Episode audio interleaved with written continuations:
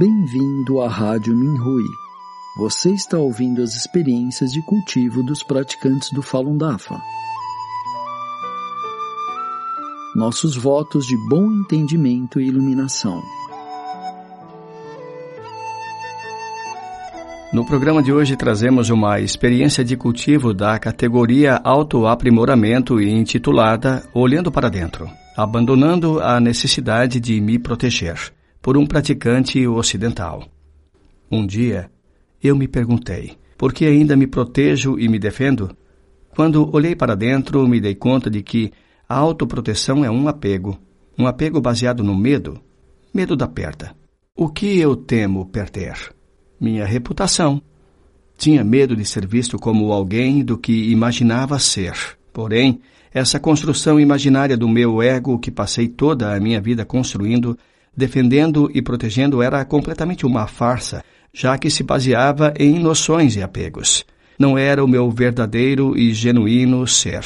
Ao olhar para dentro, também percebi que quando defendia minhas noções, ideias, opiniões ou sensações, ficava preso nelas equivocadamente tomava o meu lado humano como o meu verdadeiro ser, ainda que não tivesse nada a ver com a minha natureza verdadeira.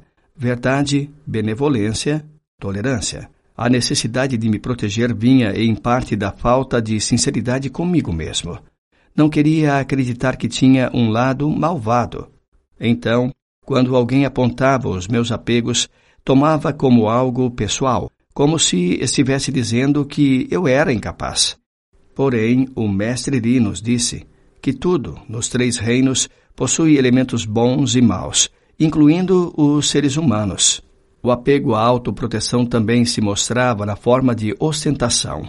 Era como se fosse necessário provar aos outros que tinha valor e que estava bem. No entanto, esse valor que me outorgava derivava de uma falsa autoestima, baseada em um número de noções de quem pensava que eu era.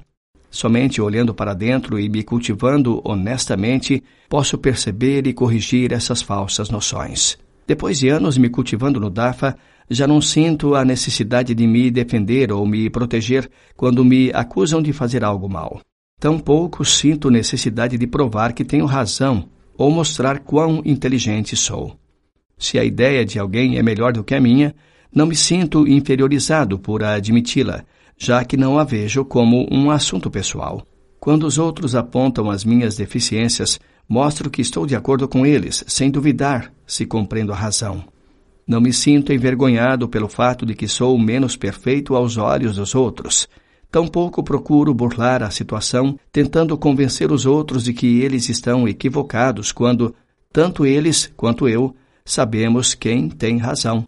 Ao invés disso, estou suficientemente aberto para ver as falhas em meu caráter como um aspecto humano, não como um aspecto do meu eu verdadeiro. Quando pude abandonar a necessidade de me proteger, deixei de tentar encobrir meus erros ou dar explicações absurdas dos motivos pelos quais realizei ou não o que se supõe que deva fazer. Não senti mais que estar equivocado ou cometer um erro era algo negativo Tão pouco significava que deveria me preocupar porque as pessoas ao meu redor perderiam a fé, confiança ou respeito por verem as minhas fraquezas. Agora sou honesto e aberto com os demais e já não tenho medo de que me vejam pelo que sou. Estou mais relaxado e sereno. Sinto-me mais compassivo, leve e compreensivo com os outros porque não estou mais preocupado comigo.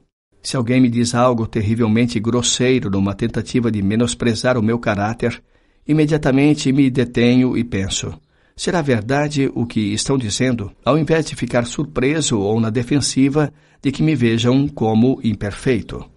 Já que não estou mais atormentado pelo medo, ansiedade ou egoísmo, posso deixar que as coisas sigam o seu curso natural. O que é meu será meu, e o que não é meu, naturalmente, não será meu.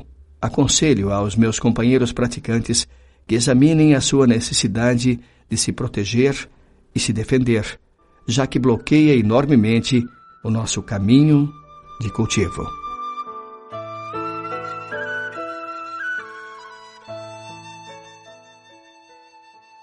Obrigado por ouvir a Rádio Minhui.